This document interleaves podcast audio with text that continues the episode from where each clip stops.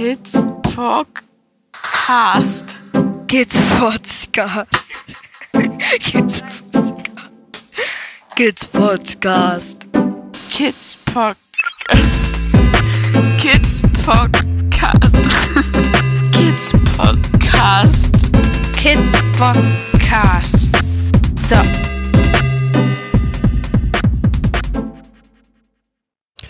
Hallo Momochill.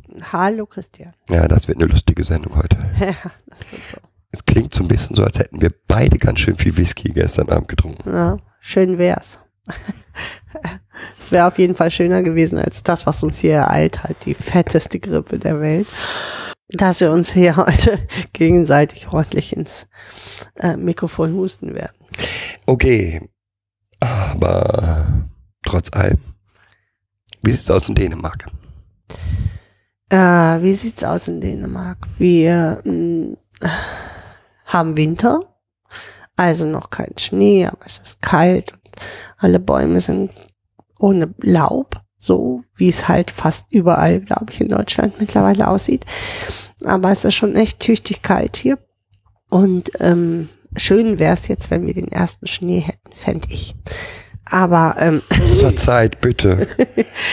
ähm, was ist sonst in Dänemark? Die Kinder sind zufrieden in ihren Schulen, ähm, machen weiterhin Fortschritte. Mm.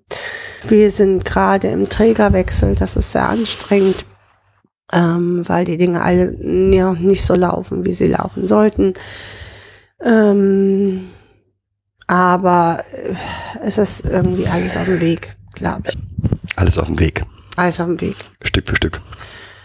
Ja, so ist es ja immer, ne? Also äh, du versuchst mich jetzt hier auf alles wird gut au- festzunageln. Das ist nicht meins. Also das, ähm, ähm, die Erfahrungen haben mich oft gelehrt, dass das eben nicht so ist, dass alles gut wird. Ja. Gibt's irgendwas Besonderes von den Kids? Gibt es irgendwas Besonderes von den Kids? Kind 1 übt sich gerade in der Handynutzung, indem sie kein Handy hat. Das stimmt ja so nicht. oder nur beschränkt Zugang zu ihrem Handy hat. So will ich es mal ausdrücken. Ja, wie das halt immer so ist. Ne? Ähm, Grenzen sind dazu da oder Regeln sind dazu da, um sie zu brechen, ja auch ein Stück weit. Das hat sie getan. Mm, Das wäre auch nicht das Problem gewesen, Regeln zu brechen. Wie gesagt, ist, Regeln sind ja auch dazu da, um sie auszutesten auf Gültigkeit. Was das Problem ist, dass sie sich momentan ihre Wahrheit da zurechtschraubt, die ähm, fernab von Gut und Böse ist. So würde ich es mal nett ausdrücken.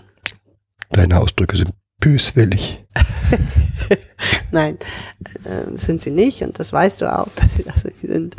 Ähm, sie ist auf dem Weg. Also wir sind auf dem Weg, da mit ihr eine Lösung zu finden. Es ist ganz spannend, weil wir hier echt darum kämpfen, dass ähm, ja wir die Inkognito-Unterbringung hier alle einhalten und die Kinder sie dann ähm, ja auf ihren Wegen unbedacht ähm, umgehen, sage ich mal so, oder nicht dran denken, wo sie sonst halt in allen öffentlichen Räumen da sehr gut dran denken, also wenn es um Fotos geht, wenn es um ihre Namen veröffentlichen oder so geht, sind sie da schon echt sehr geimpft und sehr geschult. Was so den privaten Rahmen betrifft, leider äh, funktioniert das noch nicht so gut. Da müssen wir noch dran arbeiten. So. Ja, Kind 2? Kind 2 macht sich hervorragend. Ja, finde ich total toll. Ja, Gerade. macht sich in der Schule total gut, ähm, ist viel sicherer geworden, ähm, übt ihre ersten öffentlichen Auftritte mh, vor Elternschaften und mit Bravour, finde ich, für sie macht sie das. Den nächsten sehen wir jetzt am Samstag. Bei Kind 2 muss ich jetzt immer an den Rektor der ähm, Schule für ähm, Sprach. Mhm. der immer gesagt hat, die, das kann eine Rakete werden. Hm. Und jetzt gerade habe ich so ein bisschen das Gefühl, sie zündet so die erste Stufe. Die erste halbe Stufe. Genau. So ganz vorsichtig mal so. Sie, sie weiß oder sie kriegt immer mehr mit, welche Möglichkeiten sie selber eigentlich hat. Was ihr wieder für den nächsten Schritt die, die nötige, den nötigen Mut und äh, die nötige Kraft auch gibt, um den nächsten Step zu machen. Ich glaube, sie ähm, Rakete ist sie, glaube ich, nie. ähm, äh, weil sie sehr in ihrer Angst verhaftet ist und diese Angst sie ähm, trägt und hält, weit festhält, auch immer wieder an den Boden zurückzieht.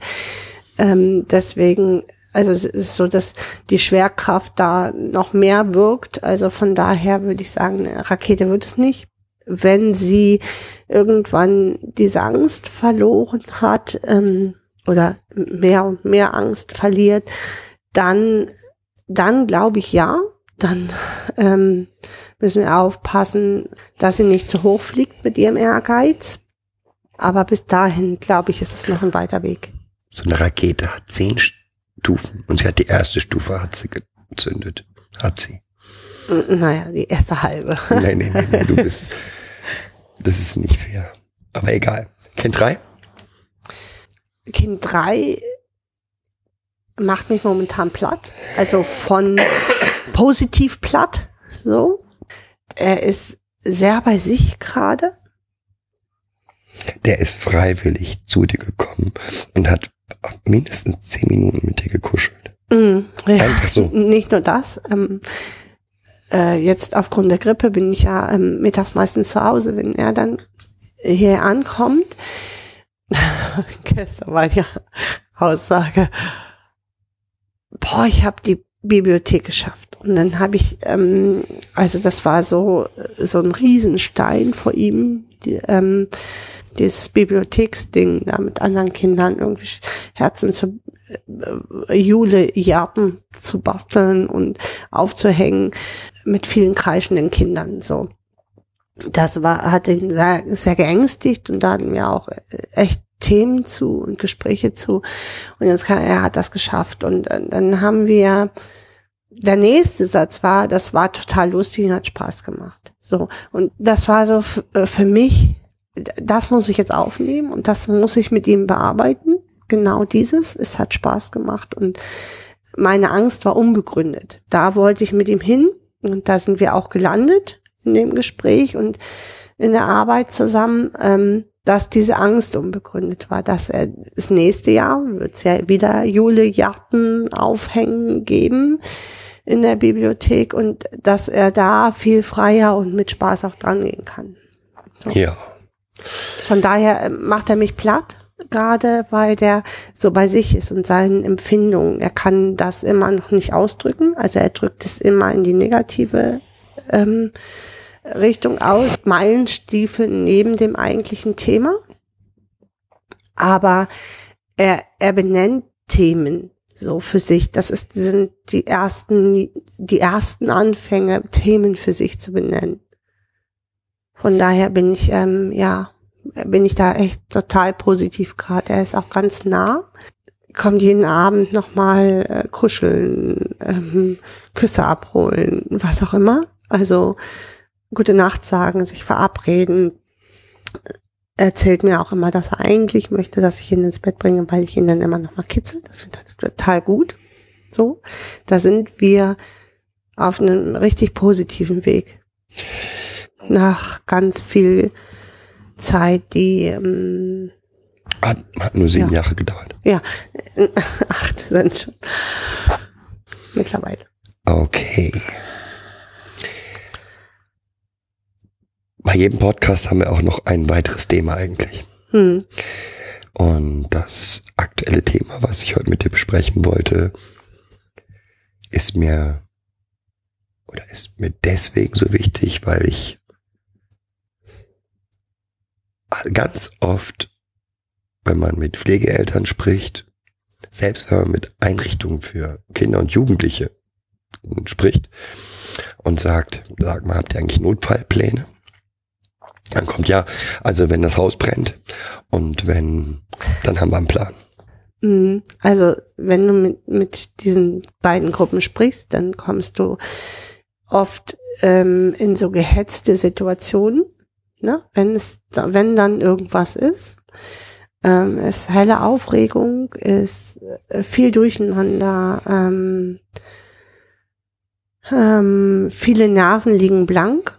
Und ich glaube, dass ähm, man, jetzt können wir das immer so gut sagen, ähm, dass, ähm, dass es gut ist, für ganz alltägliche Dinge Notfallpläne zu haben, die wir uns ja auch schwer erarbeitet haben, diese Notfallpläne und auch ein Stück weit in Try and Error ähm, aber mittlerweile sind wir da ganz gut ausgestattet, glaube ich, mit unseren Notfallplänen. Also wir sollten nochmal erstmal überhaupt, was verstehen wir unter diesen Notfallplänen? Also wie gesagt, ähm, Feuer und ähm, ähnliche Geschichten, darum geht's jetzt hier nicht. Nee. Sondern es geht um pädagogische Notfallpläne. Ähm, beim Leben mit Kindern, mit ich sag mal, mit besonderen Kindern. Will ich es mal so nennen. Besonderen Herausforderungen. so schön, sehr schön systemischer Begriff. Ja. Ähm, ist die Pädagogik zu weiten Teilen eine spontane Pädagogik. Hm. Und das wird auch oft ähm, falsch, falsch gesehen. Oder das wird oft übersehen von Jugendämtern oder Leuten, die beraten. Dass man in Situationen kommt, dort spontan reagiert. Und im Nachhinein sieht, war richtig oder falsch. Ja, wenn ich die Situation noch höher gekocht habe, war es falsch. Ne? Also wenn es dann völlig entrudert, dann Genau. mhm, kann es nicht so ganz richtig gewesen sein. Ich glaube, ich persönlich glaube, dass deswegen auch ähm, erfahrene Pädagogen häufig besser sind. Weil sie einfach ganz viele Situationen schon mal erlebt haben. Mhm. Und jede schon mal erlebte Situation nimmt Stress. Jetzt könnte man ja sagen, dass ähm, Pflegeeltern ja auch meistens schon mal Kinder hatten oder einige von ihren Kindern hatten oder auch Erzieher ja Kinder haben. Das, die haben das ja auch alle schon erlebt. Ja, dann sind das halt Situationen, ähm, die eben nicht um standardpädagogische Situationen geht. Ähm, ja, also deswegen glaube ich, ist es mit ein Grund, warum häufig erfahrene Pädagogen so gut ankommen. Diese Notfallpläne verhelfen aber auch nicht so erfahrenen Pädagogen dazu, nicht panisch zu reagieren. Und sie sind von vielen, vielen Seiten her positiv. Hm, ich möchte dabei Erfahrene und Nicht-Erfahrene nochmal einhaken. Ja, Ja. Ähm, mit diesen Begriffen habe ich, da habe ich Bauchschmerzen mit, weil ich auch ähm, ganz viele Pädagogen kenne, die verflucht jung sind und ähm, aber ein intuitives Gespür haben für Situationen und richt, dort richtig agieren, sich selber zurücknehmen können oder dann zumindest anfangen, ohne dass, ähm, also das, ohne dass es, ne? Ich habe ja mit meinem, meiner Aussage nicht gesagt, erfahren gut, nicht erfahren doof, ach so, okay. sondern ich habe versucht ähm, zu begründen, warum oft erfahrene Pädagogen gut sind, was keinerlei eine negative Aussage über nicht erfahren oder jüngere Pädagogen ist. Im Gegenteil. Aber nochmal zurück. Was sind denn dann Notfallpläne für dich? Notfallpläne sind für mich Situationen, die ich ähm, mir vorgestellt habe oder die, ähm, wo ich mir das Entrudern einfach vorgestellt habe und für mich überlegt habe, was könnte in dieser Situation hilfreich sein. Sogar noch einen Schritt weiter, nicht nur ich habe mir vorgestellt, sondern ich habe gemeinsam mit dem Kind daran gearbeitet, was kann hilfreich sein. Das ist der zweite Schritt da. Ja, also So. erstmal habe ich mir Gedanken dazu gemacht und dann erarbeite ich mit dem Kind Genau. ein, ein, so. Und ich finde es da total wichtig, dass man solche Notfallpläne so früh wie möglich beginnt Mhm. zu machen. Mhm. Das heißt, eigentlich kann man die sogar schon vor der Aufnahme des Kindes anfangen, sich Gedanken dazu machen. Was könnte alles passieren? Genau. Mhm. Genau. Was kann alles passieren? Und wie kann ich darauf reagieren? Mhm. Und wo muss ich mit dem Kind drüber sprechen? Genau. Also ich sage mal, man nimmt ein Kind auf und in dem, in der auf, im Aufnahme, nee, wie nennt man das, in der Akte, den Teil der Akte, den man einsehen darf, Mhm. äh, steht zum Beispiel jetzt drin, dass es genau viele Impulsdurchbrüche hat. Mhm. Der Klassiker. Mhm. Also wir hatten das nicht. Also mit uns hat keiner äh, sich überlegt, wie kann man damit umgehen. Mhm. Wir sind ja auch Eltern schließlich. Ich würde mit, kann nur empfehlen, jedem sich Gedanken dazu zu machen, wie gehe ich damit um, welche Probleme gibt es in diesen Impulsdurchbrüchen und wie kann ich diese Impulsdurchbrüche lösen, so dass ich mich, das Kind und weitere Beteiligte schützen kann. Mhm. Genau. Mm, Da, dazu fehlt immer ein, ein Stück, nämlich das Wissen über Impulsdurchbrüche. Macht bei Pädagogen ist das nicht so das Problem. Bei Pflegeeltern ist das oft das Problem, dass dort in diesem Bereich nicht genug geschult wird. Was, welche Verhaltensweisen können die Kinder alle zeigen? Da wird zwar in den Schulungen über Diebstähle, ähm, Wut, sowas gesprochen. Aber es fehlt der Hinweis dazu, mh, wohin die Wut denn führen kann. Und dass ein Impulsdurchbruch auch so weit gehen kann, dass ähm, ein Kind zum Beispiel durch eine geschlossene Scheibe geht. So da fehlt, da fehlt, also einerseits braucht es dann für die Pädagogen die Schulung dahin oder auch für die Pflegeeltern die Schulung. Und auch so möglichst drastisch ausmalen, was alles passieren kann. Mhm, genau. Weil erst wenn man ein, Stein, ein, ein Kind vor sich stehen hat, das einen schweren Stein hat und kurz davor ist, einem anderen Kind an den Kopf zu werfen, ähm, oder mit seinem Kopf die Nase eines Kindes bricht. genau, ähm, ist vielleicht zu spät darüber nachzudenken, wie agiere ich. Ja. Aber warum muss ich mir da Gedanken machen? Warum musst du dir da Ja. Gedanken machen? Also gut, da ist jetzt ein Kind, das hat einen schweren Stein, ich sehe es, wirft dem anderen, dann weiß ich doch automatisch, wie ich mich verhalte. Ja, ich, ich, ich motz das Kind aus, was den Stein geschmissen hat. Das, ist das die Re Vorher schon. Ich knall dem noch eine. Quatsch. Du knallst ihm ein. Also mal ganz ehrlich hier. Ähm, mal zurück wieder zur Realität. ich glaube, ich glaube, dass die Grippe hat sich nicht nur auf deine Lunge gesetzt, sondern auch auf dein Gehirn langsam.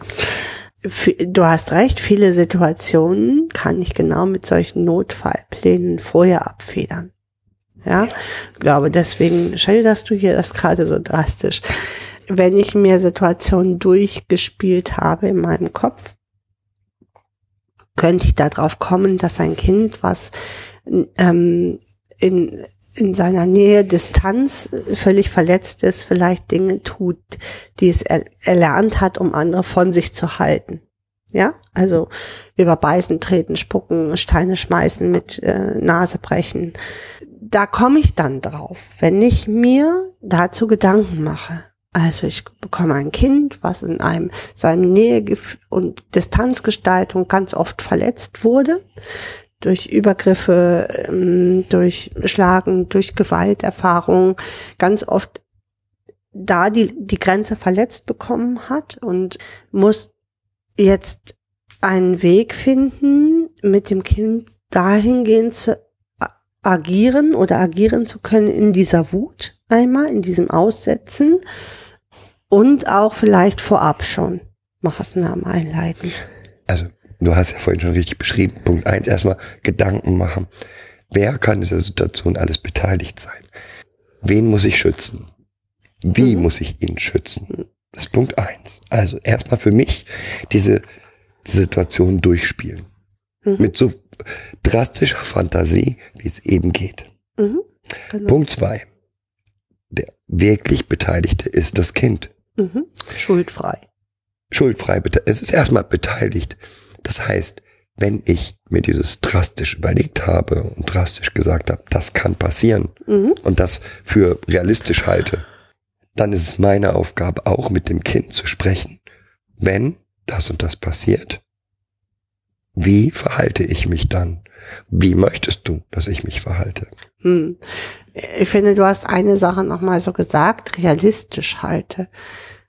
Ähm, da fällt mir auf, dass, äh, dass viele sich gar nicht oder viele Menschen, viele Familien sich gar nicht ausmalen können, wie so ein Kind agieren kann und was dort realistisch sein kann. Und deswegen ganz viele Dinge einfach von vornherein verwerfen. Also, lass uns doch mal ein konkretes Beispiel machen. Ähm, zum Beispiel ähm, Stock in die Fensterscheibe hauen. Ja. Oft kann man an diesen Kindern, bevor das passiert, weder in dem Gesicht noch in der Körpersprache an, nur ansatzweise erkennen, dass jetzt gleich was passiert. Gerade wenn du, wenn du Kinder neu aufgenommen hast, hast du diese Antennen dafür nicht. So. Was man aber machen kann, ist, äh, ähm, mit dem Kind besprechen, mm, okay, Stopp, stopp nochmal Mhm. zurück. stopp, Also, wir nehmen jetzt diese Situation nochmal. Stock in Fensterscheibe Mhm. äh, schmeißen. Hauen. Versuchen Sie jetzt mal zu beschreiben. Mhm. Also, man ist zusammen mit Kind, mit einem Kind. Mhm. Ähm, da das Kind relativ frisch aufgenommen ist, ähm, begleitet man das Spielen draußen ja, und sagt so gegen zum Ende, wo man das Abendbrot langsam vorbereiten muss. So, jetzt gehen wir alle rein.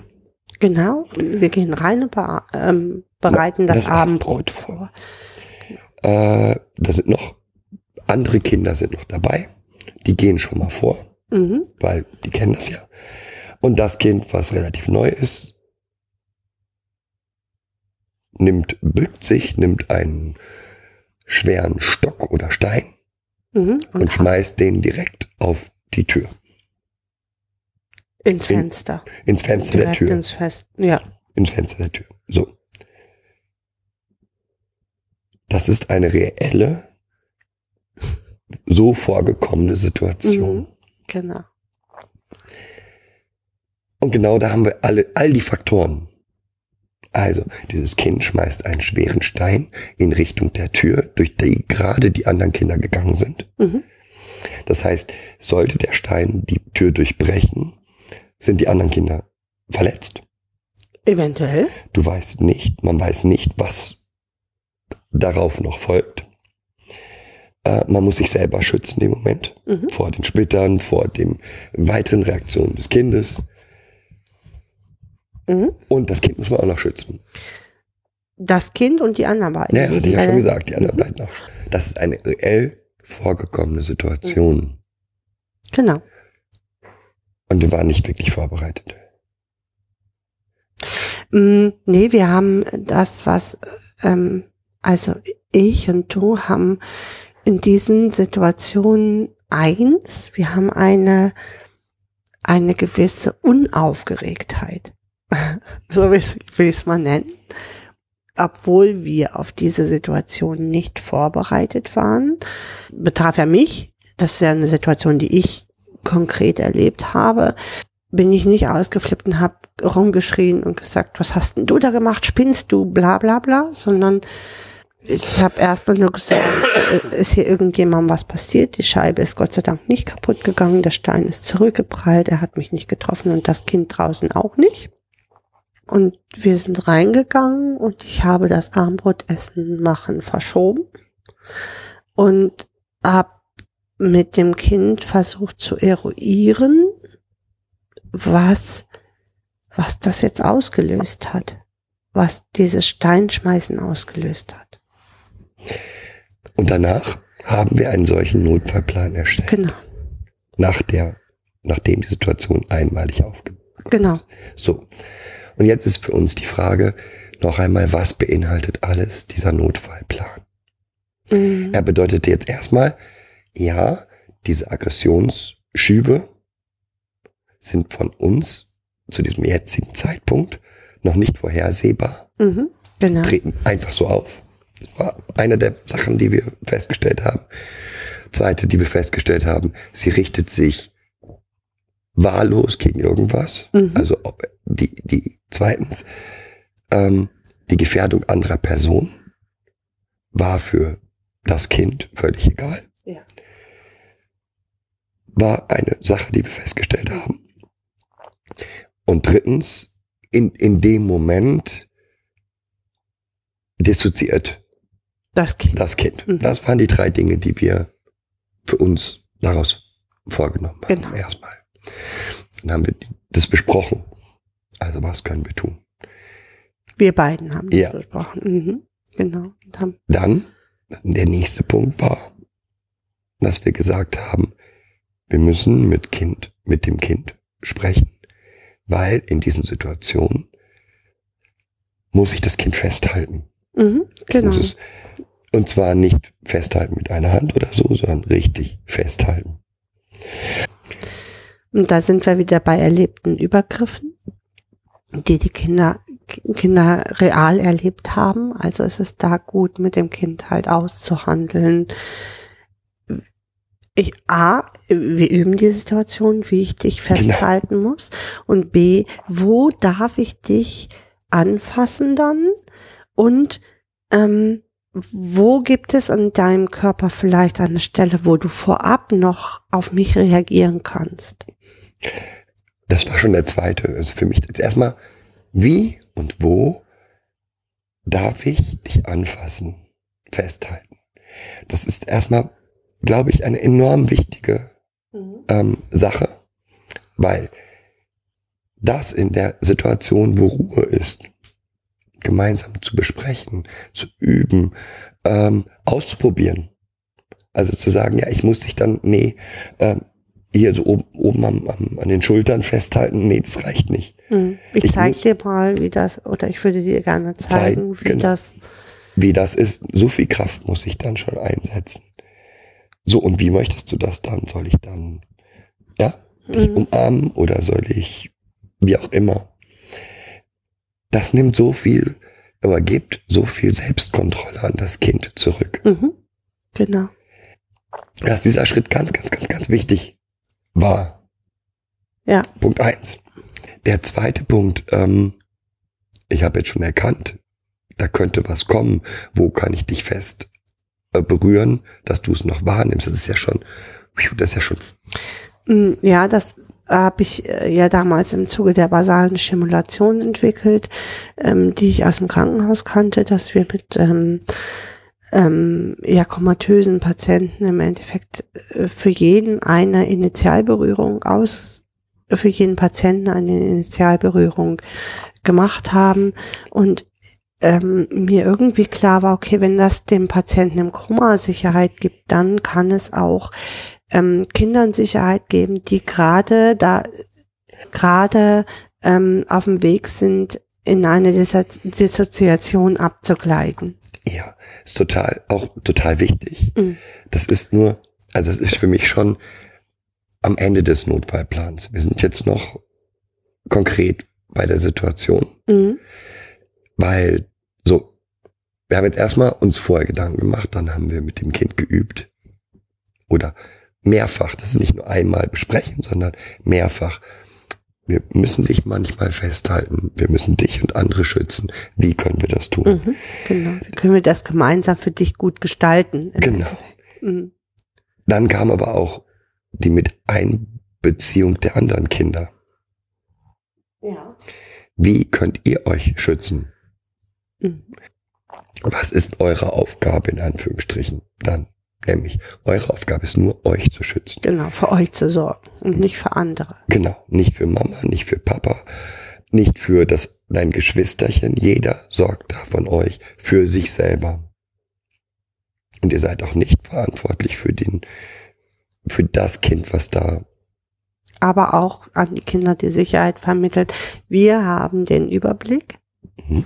Wir, wir schützen auch dich, Mhm. indem wir das hier mit dir jetzt besprechen. Ja. So, das ist auch eine Art Schutz von uns. Genau. Und dann, nach diesen Sachen wurde noch besprochen, was folgt denn dann? Ja? Also, wenn so etwas vorgekommen ist, wenn ich dich jetzt festgehalten habe und wenn ihr geflohen seid in eure Zimmer, wie sieht das dann weiter aus? Mhm. Genau. Da haben wir ja dann oft solche Körperzeichnungen gemacht mit den Kindern, also wo die Kinder sich auf ein Stück Tapete gelegt haben und wir haben sie aufgemalt und wir haben einmal aufgemalt, wo die Wut ist im Körper. Wir haben aber auch aufgemalt, wo dann die Berührung stattfinden kann.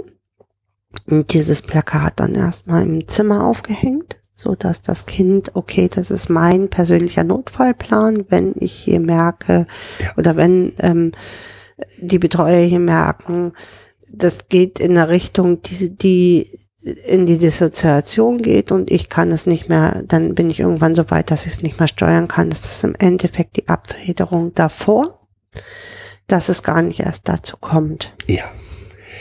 Und das Besprechen oder dieses gemeinsame Erstellen eines solchen Notfallplans hat für mich einen sehr hoch therapeutischen Anteil, weil es nimmt dem Kind die Angst vor diesen Situationen, weil auch das Kind Ist ja völlig außer Rand und Band. ist auch völlig überrascht von der Situation oder hat sogar Angst schon vor den Situationen, weil es das schon kennt und eigentlich dann immer nur Stress war.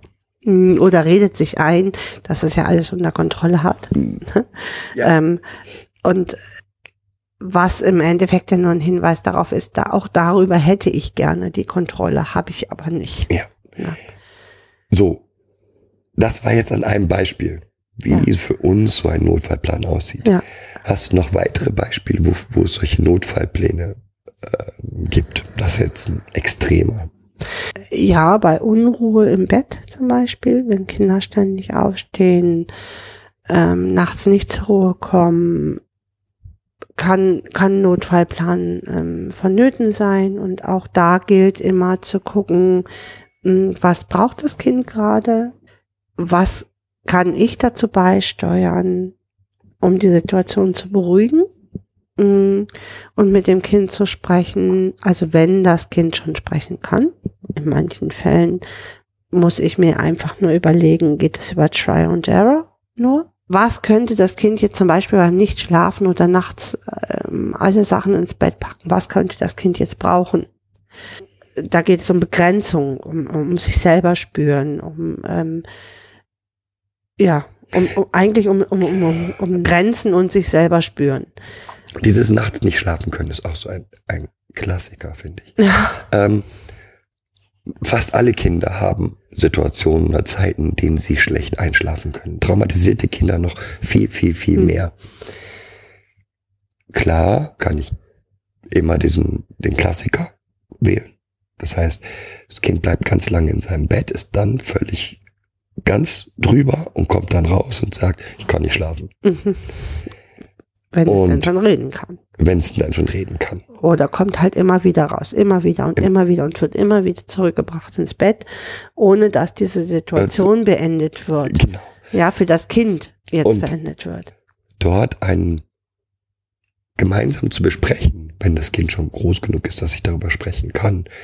Welche Möglichkeiten des, der Handlung hast du denn noch? Du kannst immer dir eine CD anmachen. Du kannst hier immer das Licht in deinem Zimmer anmachen. Es ist dir nicht verboten, das Licht anzuhaben. Du Ähm, kannst die Tür auflassen, die wenn Tür- du die Geräusche brauchst. Ähm, Genau. Du kannst jemanden bitten, zu dir zu kommen, jederzeit. Ähm, oder was ist denn deine Idee, was dir helfen könnte? Mhm. Das ist in einer Altersgruppe ab vier, fünf, ne? Gut Ähm, machbar. Gut machbar. Das ist mit kleinen Kindern von anderthalb bis drei schwieriger zu Je machen. kleiner die Kinder sind, Mhm. umso mehr ist es ja mehr, dass du von außen das Ritual vorgibst und so lange an dem Ritualen rumspielst, bis es funktioniert. Ja, Wenn genau. die Kinder größer sind, kannst du ihnen aber sehr, die sehr Selbstwirksamkeit wieder erleben. Genau. genau. Ähm, genauso gilt es für, ähm, ich wache nachts auf und habe Hunger. Ich wache nachts auf und ähm, habe einen Albtraum gehabt. Alle, in Anführungsstrichen, negativen Erlebnisse, die Kinder haben, Werden oft nachts verarbeitet. Ne? ne, ja, aber alle, alle negativen Erlebnisse, die Kinder haben, da haben Kinder, die nicht, die in normalen Familien aufgewachsen sind, auch ihre Notfallpläne. Die pfeifen, singen, Ähm, was auch immer. Was auch immer. Da gibt es, da gibt es Riten, die die Familie insgesamt hat. Das sind häufig nicht ausgesprochene Mhm. Dinge. Also da steht Die das dann Kind, einfach passieren. genau, ne? da steht das Kind dann nachts auf, geht zu Mama und Papa ins Bett, Mhm. wenn es einen Albtraum hatte. Oder die Mama hört das Kind nachts rumtapsen und äh, steht auf und macht eine warme Milch und bringt es wieder ins Bett. Was auch immer da zu diesem Familienritus gehört. Und diesen Familienritus haben die Kinder Genau. halt nicht. Ne? Kinder in Pflegefamilien oder Heim oder so. Wo soll dieser Ritus herkommen? Nee, hm. Ähm, das, das ist genauso eine familieninterne Sprache oder Verhaltensweise, die sich eigentlich erstellen muss. Und um Pflegekindern und Heimkindern dort zu helfen, ist es halt wichtig, mit ihnen diese Dinge zu besprechen und sie nicht Oder sich halt die Gedanken dazu zu machen. genau gemeinsam Gedanken dazu zu Wenn machen. ich jetzt ein Team habe, muss ich mir im Team überlegen, da kommt ein neues Kind, was sind die Ideen, die wir zu diesem neuen Kind dann halt an, anhand der Akte haben, anhand dem, dessen, was wir vom Jugendamt bekommen haben und was sind unsere Pläne dazu. Genau. Also, das, was diese Notfallpläne bedeuten, ist eigentlich sich strukturiert Gedanken zur Situation machen Mhm. und so früh wie möglich die Kinder mit einbeziehen, um ihnen auch ein Stück Sicherheit zu geben. Mhm. Oder und auch- ihre Selbstwirksamkeitserlebnis wieder, wieder zu steigern. Genau.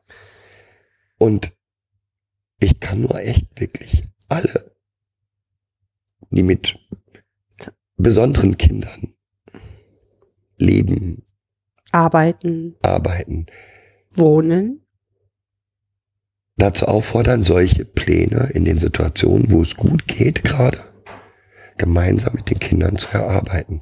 Und es gibt tausende solcher Situationen, Ideen, ne? auch Situationen, wo es notwendig ist.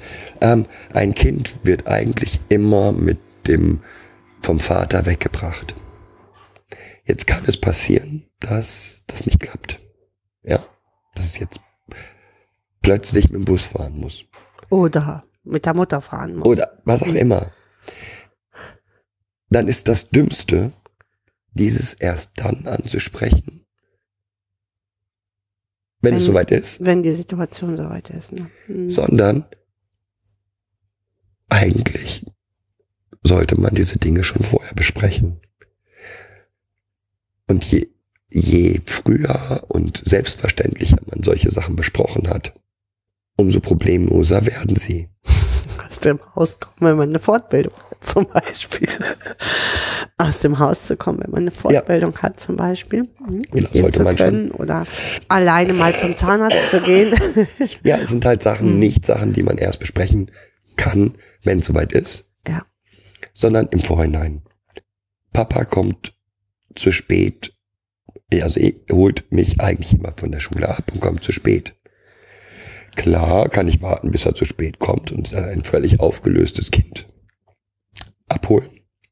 Der Nachmittag wird scheiße, würde ich mal sagen. Oder ich habe das schon vorher besprochen. Hm. Es kann auch immer passieren, dass was, Was auch tun? immer, was, ne, ich kann, es gibt einen Stau, die Straße ist gesperrt.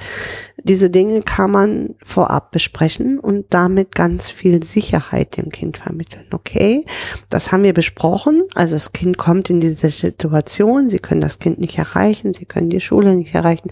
Es steht vor der Schule und wartet auf Sie und weiß, hier ist irgendwas, ich werde nicht abgeholt, Papa ist nicht pünktlich. So, wenn ich das vorher besprochen habe, dann kann das Kind sich im Kopf selbst beruhigen und sagen, ah, das haben wir besprochen. Wenn Papa mal zu spät kommt, dann liegt das bestimmt da und da und da dran. Der holt mich aber auf jeden Fall ab. Und somit kann das Kind sich über den Kopf wieder Sicherheit vermitteln. Ja. Weil diese Kinder halt ganz viel Unsicherheit und äh, Unsicherheit erlebt haben und Situationen erlebt haben, wo sie nicht selbstwirksam waren. Und wo die hoch, so hoch emotional waren. Genau. Und die einzige Chance, die sie haben, ist, im Kopf dagegen zu steuern. Und das kann man nicht von alleine. Da braucht man Anleitung zu. Genau. Mhm. Okay, das war heute eine etwas kürzere Sendung als sonst. Das liegt aber an unseren, An unseren Hustereien und unserer na, die, bis ich die ganzen Huster rausgeschnitten habe, vergeht erstmal 24 Stunden. aber ich hoffe trotzdem, das Thema war mir ein, einfach total wichtig. Da sind wir auch noch nicht mit fertig. Nein, wir, das ist doch sicher, wir haben nie ein Thema ganz zu Ende besprochen. Hm. Ja, ich wünsche euch Tschüss. Auf Wiedersehen. und Auf bald. für diejenigen, die es jetzt relativ zeitnah hören, wünsche ich wunderschöne Vorweihnachtszeit. Ja, wünschen wir. Genau. Bis dann. Bis dann, tschüss.